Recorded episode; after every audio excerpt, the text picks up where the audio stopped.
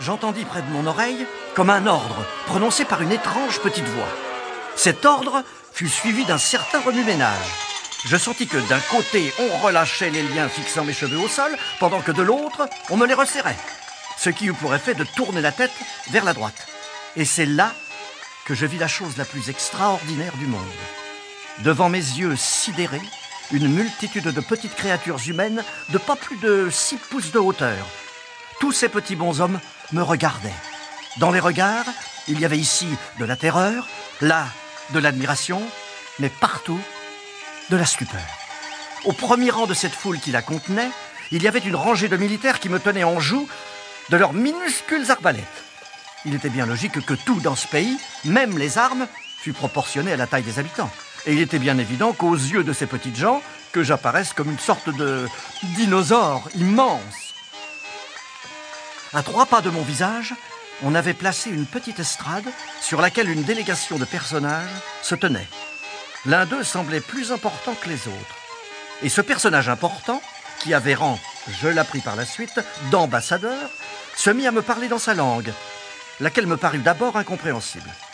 Plus tard, ainsi que nous l'allons voir, au cours de mon séjour au pays de Lilliput, j'eus tout le temps d'apprendre le lilliputien. Une bien belle langue en vérité.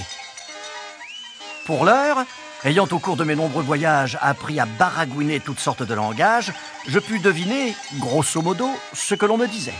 Cela pouvait se résumer ainsi. Qui êtes-vous donc et que faites-vous chez nous, dans notre pays?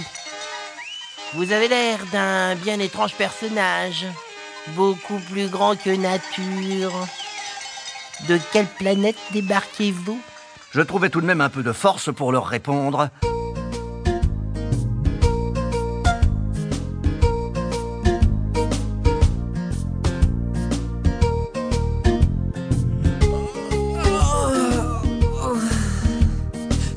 Un nouveau jour se lève, j'avais du sel sur les lèvres.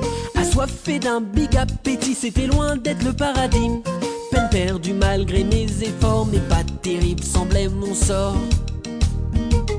Ayant échappé à la mort, je me disais, quel triste sort de se retrouver ainsi ficelé comme un rôti de présalé. Par de si petits bonshommes, hauts comme trois petites pommes, pas plus.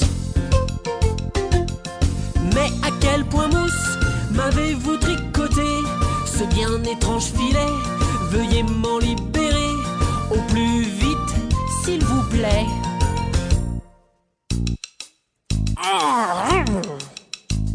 Fallait bien se faire une raison pour pas finir en saucisson et comprendre leur baragouinage pour en trouver les avantages et mettre fin à ma fringale de mille petits menus frugales. Mais à quel point mousse m'avez-vous tricoté ce bien étrange filet Veuillez m'en libérer au plus vite, s'il vous plaît. Mais à quel point mousse m'avez-vous tricoté ce bien étrange filet Veuillez m'en libérer au plus vite, s'il vous plaît. J'essayais de me débattre. Pas un geste, ou on tire En réponse, je pris ma voix la plus douce pour dire Je vous assure, messieurs et dames, car il y avait aussi des dames, et elles étaient tout à fait adorables, que si je voulais bouger, je ne le pourrais, tant vous m'avez bien ficelé. Mais sur l'honneur, mes intentions sont absolument des plus pacifiques. Il faut croire que ces petits hommes étaient forts et très intelligents, ou que j'avais mis assez de douceur et de conviction dans ma voix et dans mes yeux. Car non seulement ils mirent au repos leurs arbalètes, mais se mirent à m'approvisionner et à danser tout autour de moi. Au bout d'un temps, j'essayais de me faire comprendre de l'ambassadeur. Euh, ne ne pourrait-on me libérer de ces liens? Je suis désolé, mais j'ai ordre de vous emmener ainsi ficelé à notre camp. En en attendant, vous n'avez besoin de rien? Eh bien, voyez-vous, j'ai beaucoup soif. Glou glou Glou glou glou glou Et j'ai beaucoup faim. Miam miam Oui, l'ambassadeur, tout heureux, donna ses ordres. Il semble que l'on avait prévu la chose. Et bientôt cent échelles se dressèrent le long de mes flancs et mille petits indigènes faisaient la chaîne, se mirent à transporter jusqu'à ma bouche nombre de paniers remplis de victuailles et de quantité. Et un mouton grillé en une seule bouchée, une moitié de bœuf gobé tout comme un œuf.